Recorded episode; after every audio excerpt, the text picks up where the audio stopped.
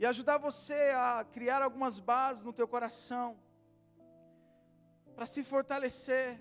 E a primeira base que eu quero compartilhar com você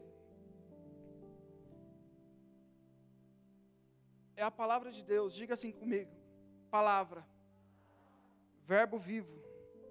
Fala, verbo vivo. Jesus. Querido, eu e você precisamos ter uma palavra de Deus. Quero ler um versículo com vocês, e esse é um dos versículos remas para o meu coração. Salmo 119, versículo 92. Aí.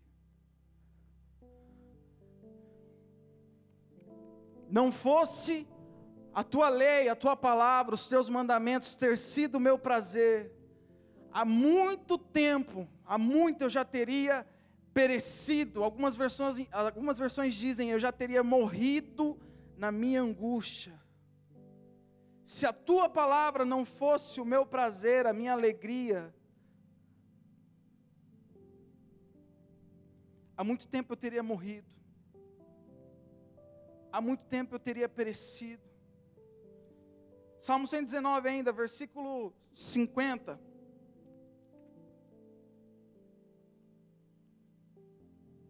O que me consola na minha angústia é isso, que a tua palavra me vivifica.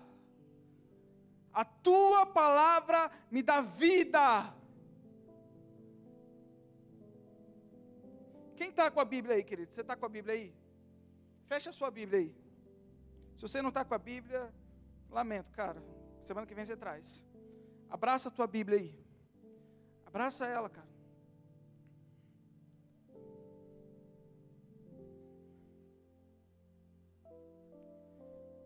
Queridos, você vai enfrentar alguns momentos da tua vida que a única coisa que você vai ter vai ser uma palavra.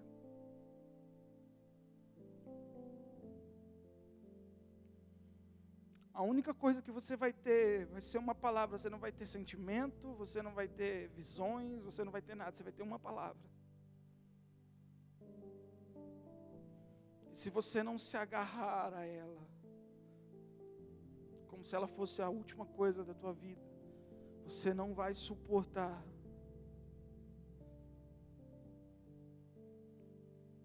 Se você não segurar a palavra, no teu coração, junto ao teu coração, com todas as suas forças, se você não se deitar sobre ela todos os dias,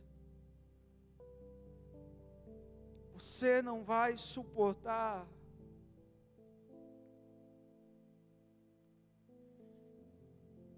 Então você precisa de uma palavra de Deus, de um rema. Você precisa de algo que te segure Se a tua palavra não fosse a minha segurança, a minha alegria, há muito tempo eu já teria morrido. Há muito tempo eu já teria morrido e nós precisamos nos apegar com mais firmeza à palavra de Deus, querido. Você precisa se agarrar a essa palavra, se deitar sobre ela, deixar que essa palavra marque a tua vida marque você.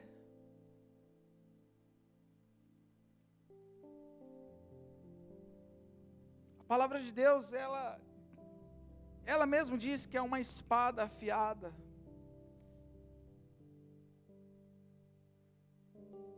E querido, não tem como você lidar com a palavra sem se cortar. Você pode procurar qualquer açougueiro. Qualquer açougueiro deve ter um monte de cicatriz no dedo, assim, sabe por quê? Não tem como você mexer com a faca e ali na correria do dia não se cortar. A mesma coisa, não tem como você conviver com isso aqui e não ser marcado. Isso aqui não arrancar um taio do teu dedo, um taio da tua vida. Às vezes você está moscando lendo a Bíblia e Jesus vem e flau!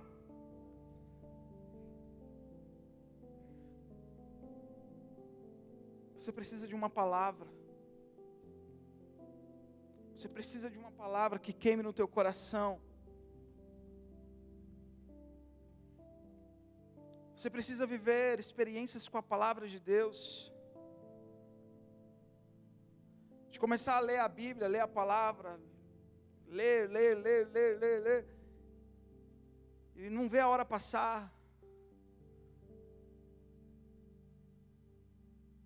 De molhar as páginas da Bíblia com as tuas lágrimas. Você já viveu esse tipo de experiência de estar lendo a palavra e Deus começar a falar com você, e as suas lágrimas começam a pingar ali sobre as folhas da Bíblia? Nós precisamos ser uma geração que lê a palavra, que conhece a palavra, que conhece a Bíblia, que conhece o próprio Jesus, conhece o próprio Cristo, o Verbo encarnado, porque senão, querido, eu vou te alertar de novo, você não vai suportar Você não vai suportar se você não tiver uma palavra queimando no teu coração, algo que te mova. Você não vai suportar.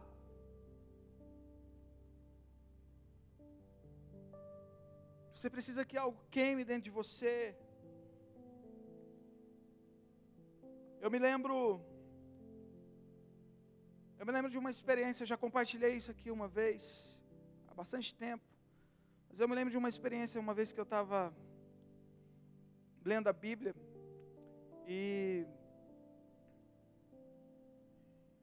eu já estava lendo há algum tempo ali debruçado sobre a palavra, sentadinho na mesa. E eu me lembro que olhando para a Bíblia, eu comecei a a ver as palavras se mexendo assim as letras e elas iam se mexendo e desformando as palavras. E eu comecei a pensar que eu estava ficando muito louco. Eu comecei a pensar, cara, acho que eu estou com muito sono, acho que eu jejuei demais, acho que eu, a pressão está caindo, alguma coisa. Eu me lembro que eu coçava o olho assim, falava, mano, o que está acontecendo? E eu continuava lendo. E de repente a Bíblia começava, as palavras começavam a se mover. E naquele momento o Espírito Santo falou comigo, falou: "Filho, a minha palavra é viva. Ela é viva, tem vida aí dentro dela. Você não está lendo o gibi da Mônica, não. Você não está lendo o livro do Harry Potter, não. Você não está lendo um romance, não. Você está lendo a minha palavra, e ela é viva.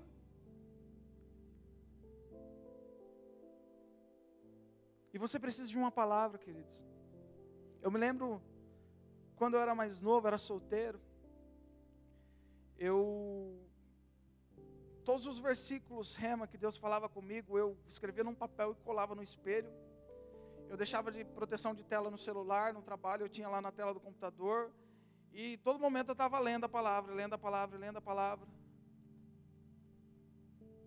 E a palavra que me fortaleceu para vencer os meus, as minhas fraquezas, para vencer os meus pecados. E até hoje eu preciso me apegar a ela, me segurar nela, porque senão eu me perco. Seja dependente da palavra de Deus. Você precisa de uma palavra. Você precisa de um rema. Esse é o primeiro pilar. O segundo pilar, você precisa viver uma experiência real com Deus. Você precisa viver uma experiência real com Jesus, Muita gente teve, isso é bom, experiências boas com a igreja. Isso é maravilhoso, tem que ter mesmo, tem que vir aqui, tem que se sentir amado, tem que se sentir num lugar gostoso. Tem que ser assim. Mas só isso não basta. Sabe por quê, queridos? Um dia a igreja vai te decepcionar. E se a tua experiência, o teu nível de experiência for somente com a igreja, for somente com os seus irmãos, você não vai suportar. Então você precisa viver uma experiência real com Jesus. Sabe, porque experiências com Jesus te trazem de volta quando você está quase escapando. As experiências com Jesus te trazem de volta. Você quer um exemplo? A Bíblia fala sobre a pesca maravilhosa de Pedro. Todo mundo conhece essa passagem. Jesus estava lá andando no mar da Galileia, aí de repente ele subiu no barquinho de Pedro, falou: "Faça um pouquinho aí", e pregando lá a palavra, lá, lá, lá, lá, lá, lá, o reino de Deus. E aí de repente Jesus vira para Pedro e fala assim: "Vai, Pedro, lança aí a rede do lado direito".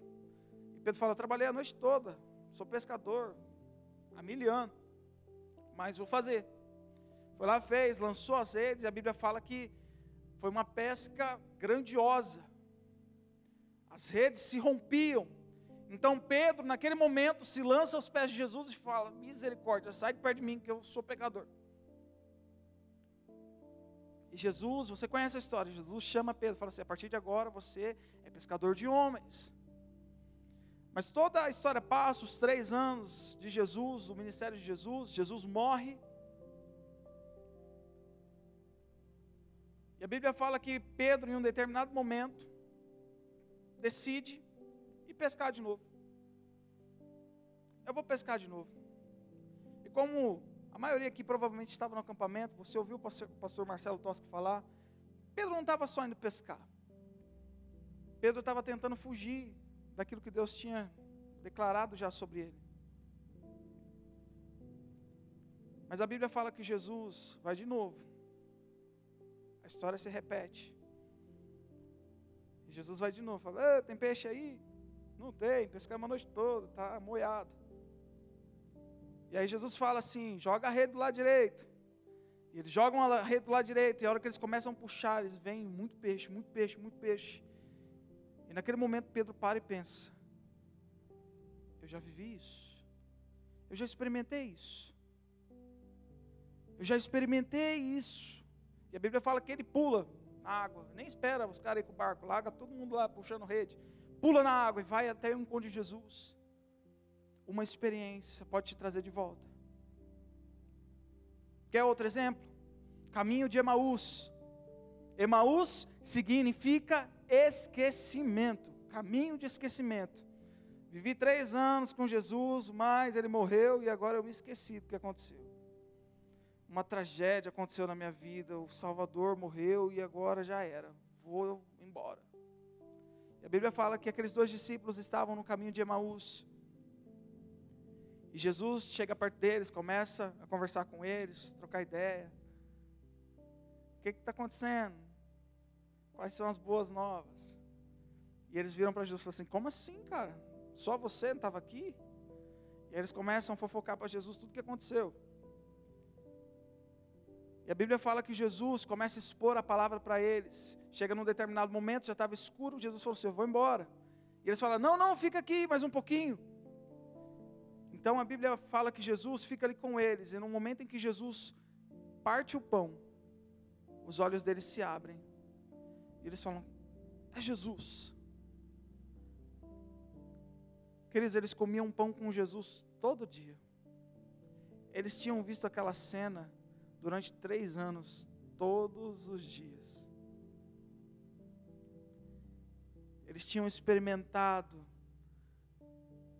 todos os dias daquilo.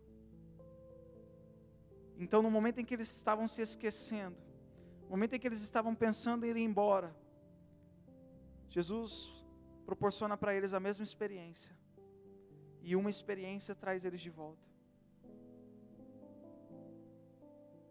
Você precisa ter uma experiência com Jesus, real, verdadeira. Eu sei que você já teve experiências com Deus, mas assim como eu falo para os meus discípulos, experiência com Deus não é troféu. Às vezes a gente conta experiências com Deus como se fosse uma sala de troféus. Troféis, não sei qual que é o certo. Eu me lembro quando eu era mais novo, eu tinha um amigo que ele treinava karatê. E um dia eu fui na casa dele, e no quarto dele tinha um monte de medalha assim, ó, tinha uma pancada de medalha assim, ó, para dar com um pau, cara. Um monte, um monte, um monte. E eu lembro que a mãe dele contava toda orgulhosa lá as medalhas do meu filho e tal, sei que tem. E às vezes a gente pensa que experiência com Deus é mais uma medalhinha que eu ganhei. E aí eu conto vitória daquilo. Eu compartilho minhas experiências com Deus com as pessoas, como se elas fossem um troféu. E eu falo: olha só, já vi anjo. Ah, é? Eu já vi querubim. Eu já cheirei o dedão de Jesus. Sei lá. E a gente conta essas experiências como se elas fossem medalhas, trunfos.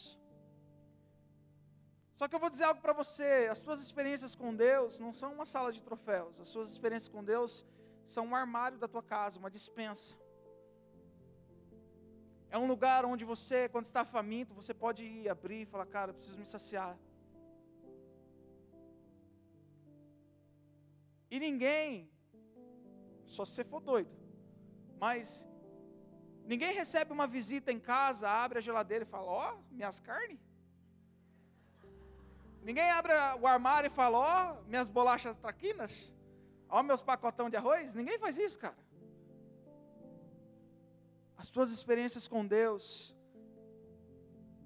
são uma dispensa. Uma dispensa. Mateus 6, quando Jesus está falando ali, ó, você quando for orar, entra no teu quarto e o teu pai e ora em secreto, e o teu pai que te vê em secreto te recompensará. Essa palavra quarto do grego original, você, ó, você é mestre agora. Essa palavra quarto do grego original é tameion. E tameion é literalmente dispensa. É literalmente depósito. Então Jesus estava falando assim: quando você for orar, entra no depósito. Entra na dispensa. Ah, eu vou orar dentro do armário agora. Não, querido. Vamos entender as coisas. Jesus estava dizendo: existem experiências para você acessar no teu quarto secreto. Um lugar onde você vai poder se fortalecer, se abastecer.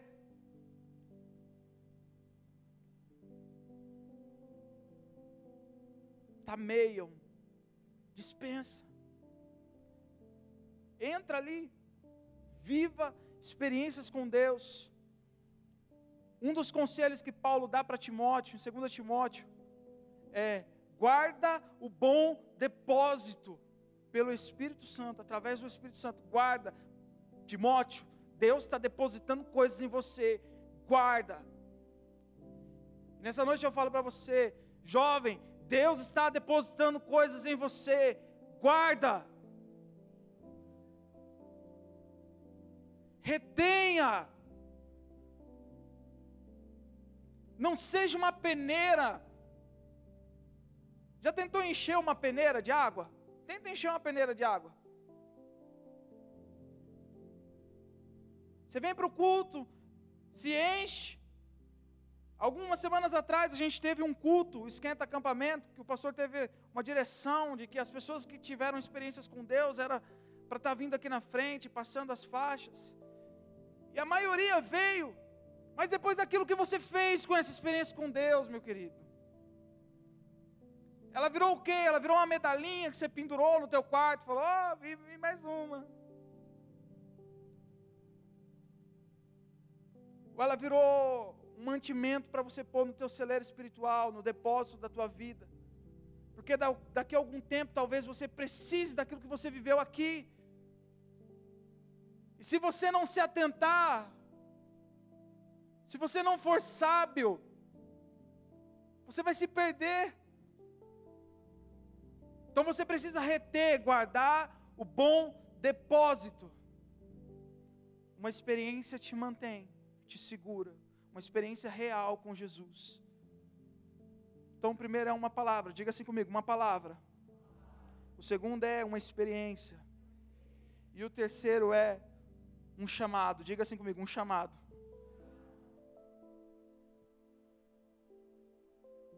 Muitas vezes, queridos, o que não vai te deixar desistir é a certeza do porquê Deus te chamou. Existe uma frase que eu gosto muito, que diz assim: os dois dias mais importantes da sua vida é o dia que você nasceu e o dia que você descobriu por que nasceu.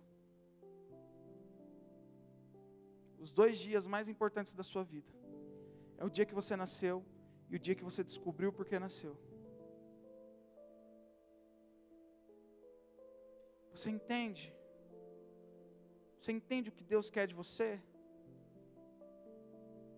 Você entende o porquê que Jesus te alcançou? Porque é que ele te arrancou do império das trevas e te levou para o reino dele? Você entende? Você tem um chamado, um propósito queimando no teu coração? Ou você está aqui? Ah, estou aqui. Muitas vezes o que vai te manter, o que vai te segurar, o que não vai te deixar se afastar, o que não vai te deixar cair, vai ser entender porque que Jesus te chamou. A gente passa por crises, onde dá tudo errado, cara. A gente quer arrancar os cabelos da cabeça na unha.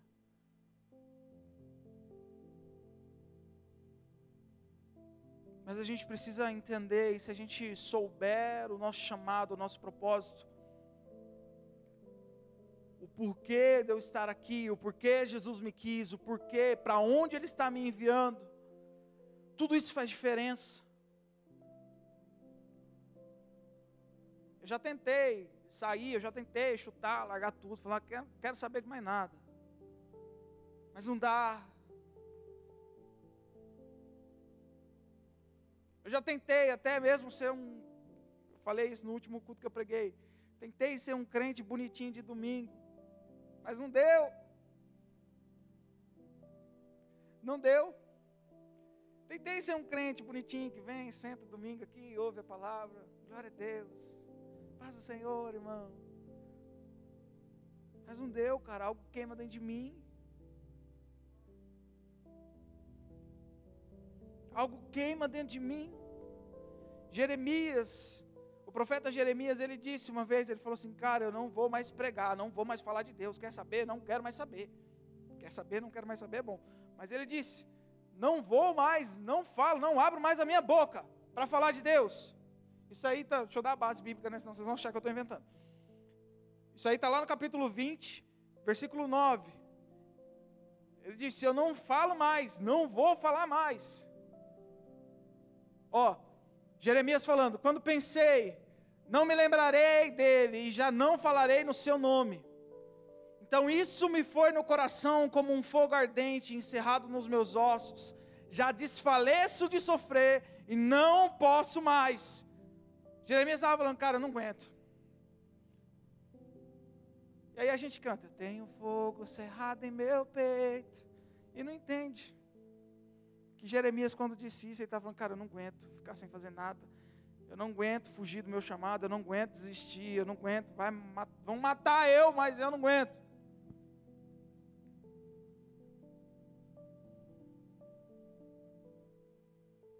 Quando ele disse, eu tenho um fogo, é um fogo ardente no meu peito, não é um quentinho no coração, não, cara, é um fogo ardente. É algo pelo qual eu não consigo lutar contra. E eu sei que talvez algumas pessoas aqui já, já entenderam o chamado, o propósito. Deus já te chamou para algumas coisas, para ser um missionário, para sair desse, desse Brasil aqui e aí você fica tentando fugir. Deus já disse para você que vai te usar na área política, na área social, e você fica tentando fugir.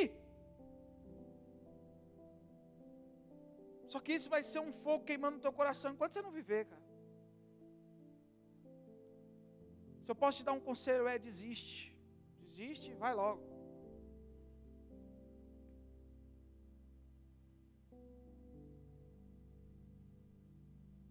eu me entreguei para Jesus e falei: Jesus, eu não quero ter opções.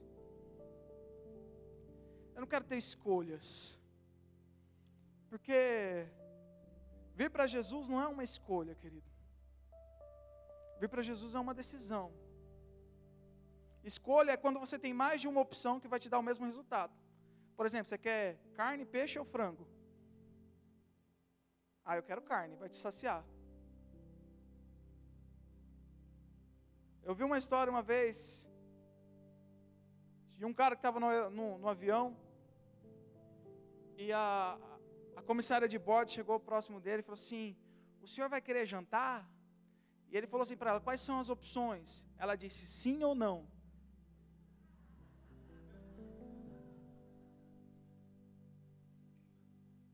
Decide. Com Jesus é do mesmo jeito. Mas quais são as opções? Sim ou não? Ou você vai ou não. Eu não tenho escolha. Eu abri mão do meu direito de escolha. Eu chutei o meu livre-arbítrio e falei: Jesus, escolhe por mim, decide por mim. E algumas escolhas dele às vezes são doídas, são duras, mas ele decide por mim. Você precisa ter isso queimando no teu coração, um chamado.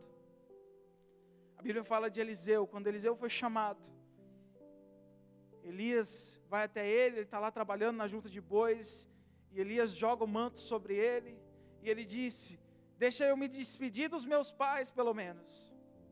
E Elias fala algo para ele: Vai, volta, porque você sabe o que aconteceu. Você sabe o que eu te fiz. E Eliseu não tem opção. Isso te mantém, queridos. Um propósito te mantém. Entender, ter um chamado, um ministério, um dom que é ativado dentro de você.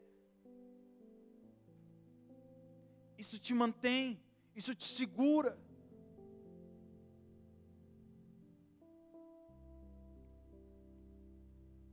Nós estamos saindo do ano das vacas magras aí, cara começar em nome de Jesus o ano da, das vacas gordas. Em nome de Jesus. Aproveita esse tempo para se abastecer, aproveita esse tempo para mergulhar na palavra. Porque talvez, não sei, pode acontecer, de que daqui a algum tempo nós entremos de novo no tempo das vacas magras.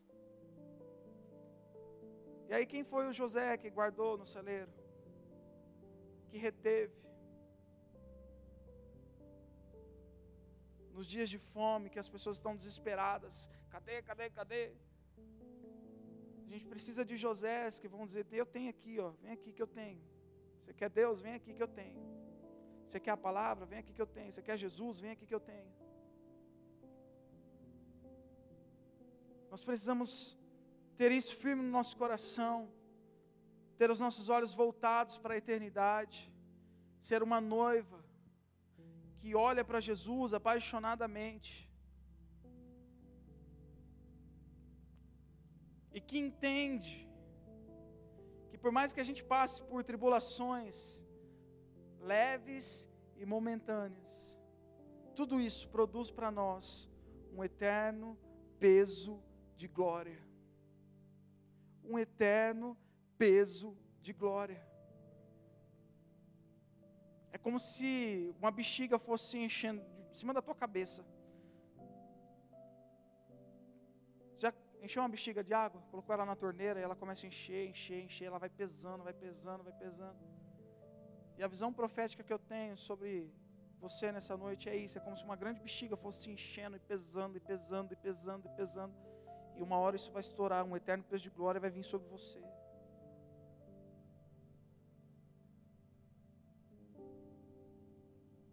Tenha tudo isso firme no teu coração.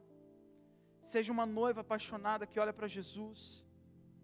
Efésios fala que a igreja ela é sem mácula e sem ruga. Mácula é sujeira, é mancha. E ruga, sabe o que é ruga? Expressão do tempo, marca do tempo. Paulo estava dizendo assim: a igreja que Jesus vai vir buscar é uma igreja que não foi afetada pelo tempo. Passou ano, foi ano, foi ano, foi ano, foi ano, mas ela é eterna, ela manteve os olhos na eternidade. Ela não tem marcas de expressão. O tempo passou e ela se manteve intacta, com os olhos na eternidade.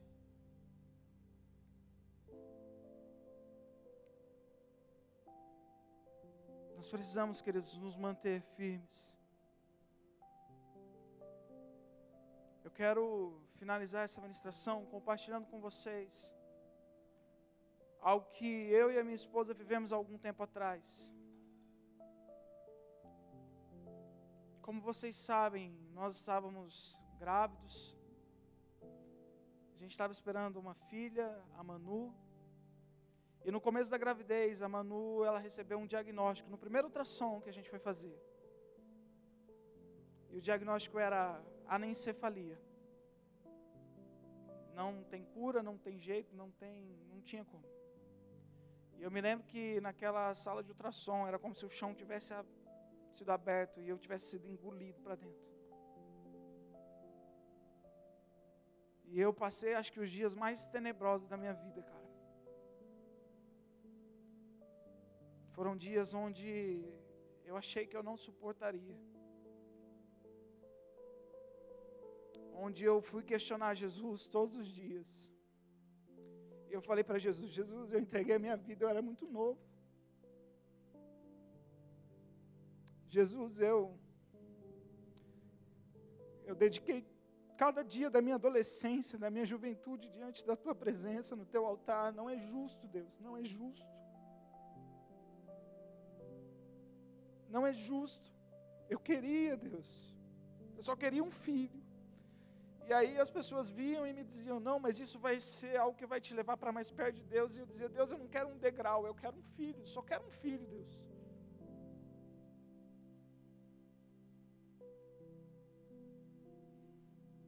E foram dias onde, se eu não tivesse uma palavra de Deus, se eu não tivesse vivido experiências que Deus formou e forjou o meu caráter, a minha confiança nele. Se eu não tivesse entendido por que, que Deus me chamou, eu teria. Hoje eu não estava aqui, eu não estava nem pregando, não estava nem assistindo o culto, eu não estava.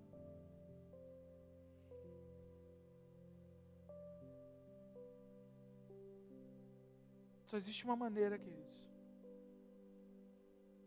Se você for por inteiro para Deus, Deus não quer 99% de você. 99% de você em Deus não vai ser o suficiente. Não vai ser suficiente. Você não vai suportar. E digo mais uma vez: não sou profeta do caos, não estou liberando palavras de maldição, não, em nome de Jesus. Mas é porque eu sei que momentos difíceis nós enfrentamos. E se nós não tivermos uma palavra, se algo não queimar dentro do nosso coração, uma motivação, um versículo que nos move de manhã, que a gente acorda e fala, cara, meu coração está queimando. Se você não tiver experimentado de Deus, o salmista diz: provei e vi que o Senhor é bom. Não é eu sei que Deus é bom. Saber todo mundo sabe. Provar que é um negócio. Você tem que experimentar. A bondade de Deus não é para você saber. Ai, você sabe que Deus é bom, né? Sei, mas você já experimentou a bondade dele? Provei e vi que Deus é bom. Se você não viver uma experiência com Deus, não adianta você ser um crente cabeção, com a cabeça desse tamanho, que sabe tudo do reino, sabe tudo da Bíblia, sabe tudo da igreja, sabe como que hora que abre a igreja, que hora que fecha. Não vai adiantar. E se você não tiver um chamado no teu coração, algo que te move, algo que te move, um porquê, por que você, por que você está aqui, por que Deus te escolheu, por que Deus te salvou, para o quê? Para quem Deus te salvou? Porque Deus te salvou para alguém, em algum lugar, para um lugar, para uma, para um tempo, Deus te salvou para algum propósito. E se você não entender isso, pode ser que você não suporte passar pelas aflições dessa vida. E eu quero orar por você nessa noite. Queria pedir para você ficar em pé e fechar os teus olhos.